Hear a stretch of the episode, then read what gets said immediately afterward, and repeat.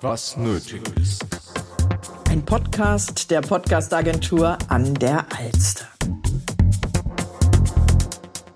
So, wir sind energiereich heute, denn ich habe zu Gast Wolfgang Kämpfle.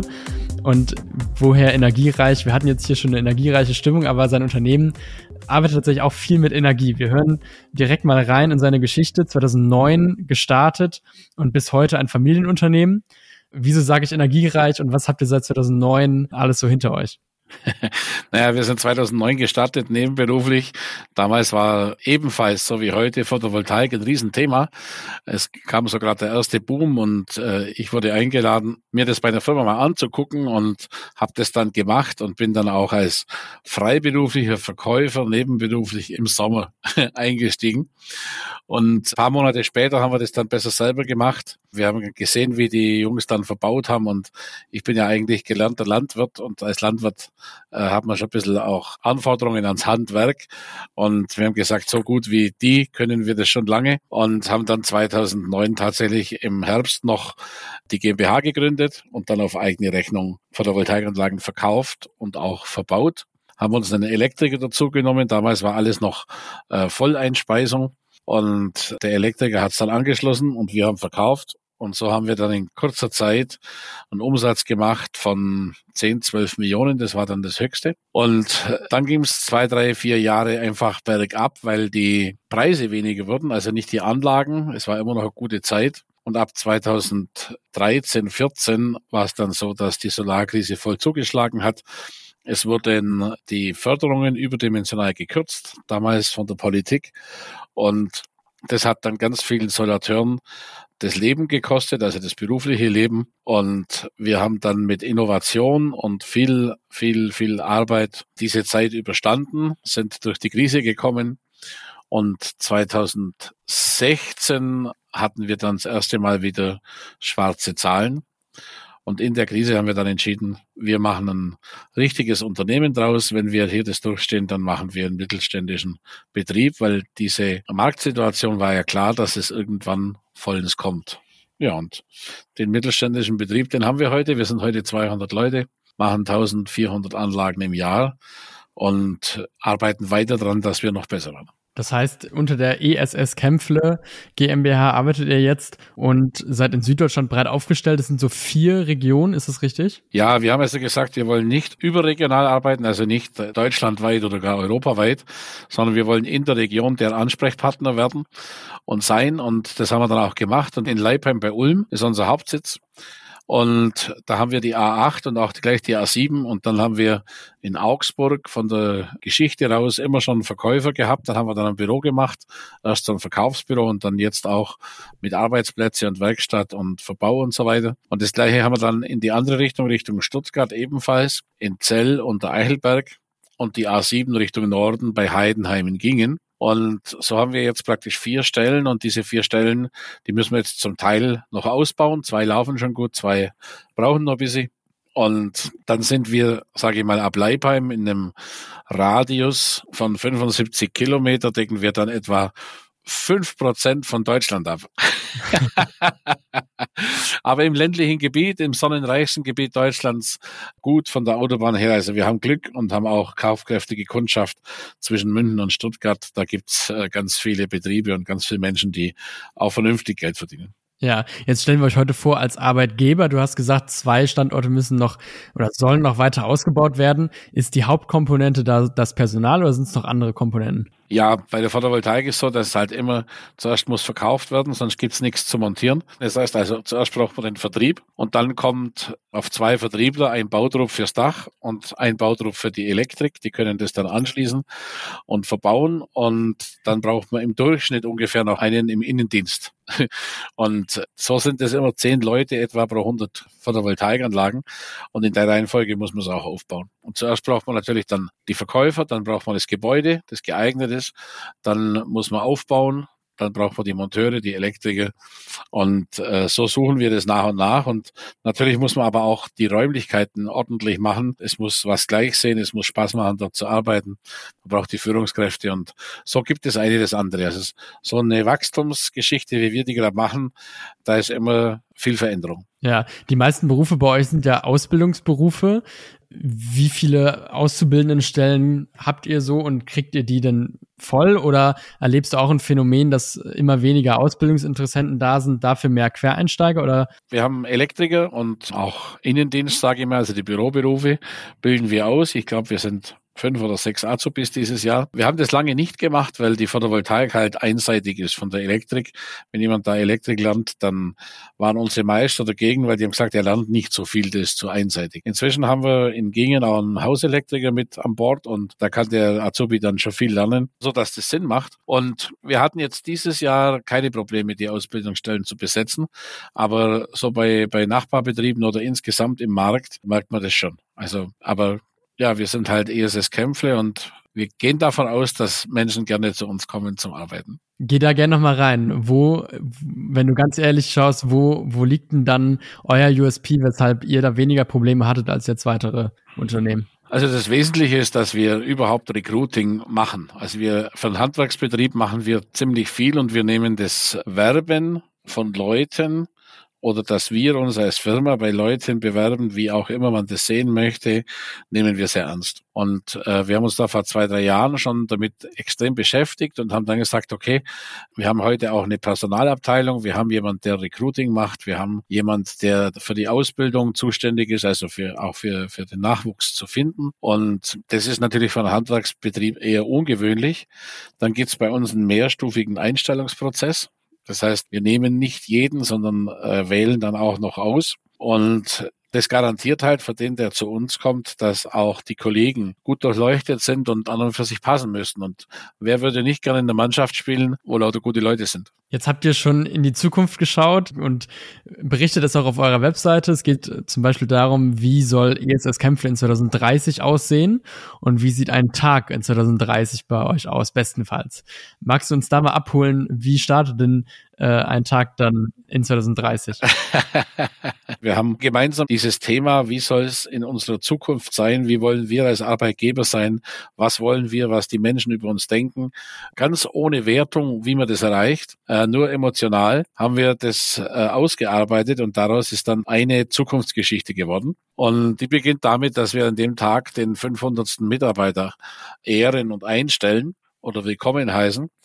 Und ja, da waren von den 16 Leuten Dinge dabei, da sind wir dann erschrocken. Also wir dachten erstens nicht an so viele Leute und zweitens wollten die dann plötzlich alle einen See haben und eine Insel haben und also schönes Arbeiten in gutem Umfeld, ein Fitnessstudio, Kantine und so weiter. Ja, also wir müssen jetzt erstmal ein Grundstück finden, wo wir baggern können.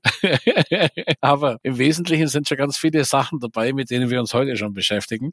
Wenn man also dann weiß, wie es im Optimalfall sein könnte, kann man den Weg dorthin, also die, die Roadmap dahin dann auch planen und sagen, was müssen wir denn tun, dass das auch Realität wird. Und es ist halt klar, wenn wir jetzt vorher von der Personalabteilung gesprochen haben, gibt es jetzt ganz viele Abteilungen bei uns, mit denen hätte ich nie gerechnet. Also wir haben plötzlich Logistik oder wir haben Einkauf und wir haben IT-Abteilung mit sechs Leuten und solche Dinge. Und das würde ein Handwerker nicht machen. Aber wenn jemand sagt, naja, wir bereiten uns auf 500 Leute vor, dann ist das ganz normal. Also dann ist logisch, dass man es braucht. Und dieses Zukunftsbild, das macht unheimlich was mit so einer Firma. Das heißt, alle wissen, wo es hingeht. Alle haben das gleiche Ziel, wenn auch nicht alle genau wissen, wie, wie man da hinkommt. Aber es ist dann klar, brauchen wir was, brauchen wir nicht. Und die großen Entscheidungen kann man an und für sich ziemlich schnell treffen. Und das macht es dann auch leichter. Und ja, selbstverständlich brauchen wir eine Personalabteilung, selbstverständlich brauchen wir eine Buchhaltung im Haus, selbstverständlich brauchen wir eine Lohnbuchhaltung im Haus, selbstverständlich, selbstverständlich brauchen wir Parkplätze, lauter solche Dinge. Und wenn man sagt, okay, wenn nicht dieses Jahr, dann aber eben nächstes Jahr, je nachdem, wie es der Markt halt eben auch zulässt, ist aber trotzdem die Entscheidung klar. Spätestens in zwei Jahren brauchen wir es halt dann doch. Das ist dann eine schöne Geschichte, weil auch alle in diese Richtung marschieren. Man muss die Leute dann noch mitnehmen. Nicht jeder ist auch gern bereit, aus dem kuscheligen Handwerksbetrieb in so einen familiengeführten, gut organisierten Betrieb zu gehen. Aber im Prinzip ist es trotzdem so, dass jeder weiß, dass es sowieso kommt. Und natürlich haben wir dann auch den einen oder anderen, wo sagt, naja, das ist dann nicht mehr meine Welt. Aber dafür kommen andere und sagen, hey, das finde ich voll cool, da möchte ich hin. Jetzt hast du das Inhabergeführte angesprochen. Hol uns doch mal kurz ab und gib uns ein Bild der Branche. Wie üblich ist es, dass es inhabergeführt ist? Also das Inhabergeführte ist bei den kleinen Betrieben ganz normal, also zumindest in unserer Region. Was gerade passiert im Markt ist, dass dann auf der anderen Seite ganz große Betriebe entstehen. Also wir sind da so ein Mittelfeld, wir sind für einen kleinen Betrieb sind wir ziemlich groß, aber es gibt dann welche, die machen dann ein Vielfaches wie wir. Die wollen dann Deutschlands größter oder Europas größter sein. Und die kommen auch mit sehr, sehr, sehr viel Geld in den Markt, ähnlich wie Startups mit eingesammelten Millionen und so. Und das wird so das Marktgefüge später sein. Und auch wir, wenn wir weiter wachsen, werden nicht drum rumkommen, dass wir den ein oder anderen mit an Bord nehmen, weil Wachstum kostet Geld und das Geld liegt nicht irgendwie hier auf dem Konto, sondern das muss man sich ja erarbeiten. Ihr fragt euch, was nötig ist, um bei diesem Unternehmen weitergebildet zu werden? Also wenn jemand zu uns kommt, egal äh, als Azubi oder als neuer Mitarbeiter, dann kriegt er erstmal ein Onboarding. Onboarding bedeutet, es gibt eigentlich schon vier, fünf, sechs Termine, wo der hin muss, um die IT abzuholen, um die Grundeinweisung zu bekommen, um zu lernen, wo was ist und so weiter. Das Parken, das Tanken, also wir, wir tanken hier mit Strom, wenn es möglich ist. Und das organisiert bei uns die Akademie. Wir haben also eine Akademie gegründet, wo wir diesen ganzen Ablauf, wenn jemand zu uns kommt und ongeboardet wird, praktisch drin haben. Auch die wiederkehrenden Schulungen. Das heißt, jemand kommt in eine Abteilung im Innendienst und braucht erstmal eine Computerausbildung oder braucht eine Ausbildung auf einem speziellen Softwareprogramm und so weiter. Dann ist es dort hinterlegt und der kann das praktisch in Zukunft abrufen und kann dann mit einer Prüfung belegen, dass er das auch kann. Und so ist die Onboarding-Zeit, da geht er durch verschiedene Abteilungen, nach drei bis sechs Monaten praktisch mehr oder weniger abgeschlossen. Und auch wenn er Quereinsteiger ist, wissen wir dann, was kann die Person zu dem Zeitpunkt und was kann sie nicht. Bei Monteuren ist es die Montage auf dem Dach. Wir haben in der Halle praktisch so Musterdächer. Es gibt Wände, wo man Wechselrichter schrauben kann, Kabelkanäle bauen kann und so weiter. Dass eben Leute, die ja quer einsteigen, von uns abgeprüft werden können, was die schon drauf haben. Und so haben wir praktisch ein halbautomatisiertes System, auch mit verschiedenen Arten zu lernen, sei es digital, sei es am Abend am Tablet, sei es tatsächlich in der Schulung vor Ort. Und wir wissen am Schluss, dass alle etwa auf dem gleichen Bildungsstand sind. Und diese Einarbeitung, das haben wir auch im Recruiting gemerkt, ist für viele, viele Leute ganz arg wichtig. Also bei uns war das früher auch so, dass man halt den mitlaufen lassen hat und dann klappt es schon und dann fährt er halt mal mit beim Monteur und dann wird er schon lernen. Und zum Teil ist es dann super und zum Teil ist es Hanebüchen, mit welchem Wissensstand nach einem halben Jahr die Leute dann beim Kunden arbeiten. Und um eine gute Qualität zu liefern, muss man halt eben alle Leute auf einen guten Wissensstand haben. Und darum, die Akademie ist für uns so der nächste Schritt, das äh, ging früher alles so nebenbei und inzwischen ist halt sehr gut organisiert.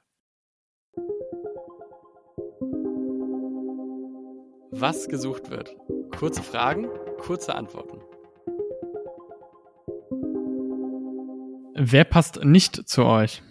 Wer einen beständigen Arbeitsplatz braucht, wo man was macht, wie man es schon immer macht. Und wer passt zu euch? er Lust hat, was aufzubauen, flexibel ist, dass sich der Job und auch der Markt sehr schnell ändert. Früher waren die Zyklen drei bis fünf Jahre, heute ist ein bis zwei Jahre. Mit welchen Benefits kann man noch rechnen? ähm, wer frühstücken will, wir haben Monteursfrühstück, steht zwar auf der Lohnkarte, ist aber grundsätzlich umsonst. Mittags gibt's Salatbuffet. Das kostet auch nichts. Was Warmes zu essen, das muss man dann bezahlen. Und dann haben wir ganz viele Dinge. Einmal die Woche kommt eine Masseurin. Äh, es gibt Bike Leasing, es gibt die Altersvorsorge betrieblich, dieser Gutschein für Fitnessstudios. Das sind lauter so Dinge, die sind Standard, die sind auch nicht sehr aufwendig, aber man muss es eben auch machen. Und äh, dann haben wir viermal im Jahr haben wir Firmenfeier, Frühjahr, Sommer, Herbst und Winter und ja, Übergewinnbeteiligung. Das heißt, wenn es mal richtig gut läuft, so wie letztes Jahr, gibt es auch mehr Geld. Wir haben Boni-System bei Führungskräften. Wir arbeiten nach Zielen. Das ist richtig angenehm, weil man weiß eben, worauf man hinarbeitet. Jeder Einzelne, es gibt Feedbackgespräche. Also viele Kleinigkeiten und das alles zusammen gibt dann ein schönes Ganzes. Und nun folgt, was nötig ist, um eingestellt zu werden und Karriere zu machen. Naja, also schlecht wäre es nicht, wenn jemand, wenn jemand äh, grundsätzlich den Job kann, den wir brauchen. Wir brauchen sehr oft Elektriker und natürlich gibt es die ganzen Innendienstjobs in jedem Bereich und wir schreiben ja das ja regelmäßig aus. Und dann muss jemand einfach Lust haben. Es muss jemand Lust haben, mit guten Leuten zu arbeiten. Es muss jemand Lust haben, im Handwerk zu arbeiten. Wir sehen uns immer noch als Handwerksbetrieb und wir können nicht mit den tollen Löhnen von der Industrie mithalten. Aber dafür gibt's andere Dinge, die es vielleicht schon interessant machen bei uns. Äh, elektrisch tanken übrigens noch, habe ich vorher vergessen. Und das sind so Sachen, wo wir dann mit der Industrie zwar ein bisschen konkurrieren müssen, aber das, was dort an Geld bezahlt wird, machen wir durch gute Laune wett. Ja, absolut. Und wo würde man jetzt die Stellenanzeigen finden? grundsätzlich auf unsere Webseite und dann streuen wir natürlich überall auf allen Plattformen, aber am besten auf unsere Webseite gehen und dort unter Karriere, da sind da ganz viele Videos hinterlegt, was die Leute tun. Es gibt Möglichkeiten praktisch gleich festzustellen, ob es für einen passt. Wir haben das so gut vorbereitet, dass die Leute schon sehr viel sehen, bevor sie überhaupt sich bei uns bewerben. Dann kurzes Anschreiben reicht, dann machen wir ein Telefoninterview und danach gibt's dann Kennenlernen, Schnuppern und dann kann es losgehen. Genau, die Webseite ist www.ess-kämpfle mit pfle.de slash Karriere ist auch nochmal in den Shownotes verlinkt. Und an dieser Stelle ganz herzlichen Dank für deine Zeit und all die Insights über euer Unternehmen und auch eure Reise in die Zukunft. Herzlichen Dank, hat Spaß gemacht. Und das war es auch schon mit dieser Folge des Podcasts der Podcast-Agentur in der Alster. Mein Name ist David Heiderich. Ich bedanke mich herzlich fürs Zuhören und freue mich, wenn ihr das nächste Mal einschaltet, wenn es wieder heißt, was nötig ist. Ciao, ciao.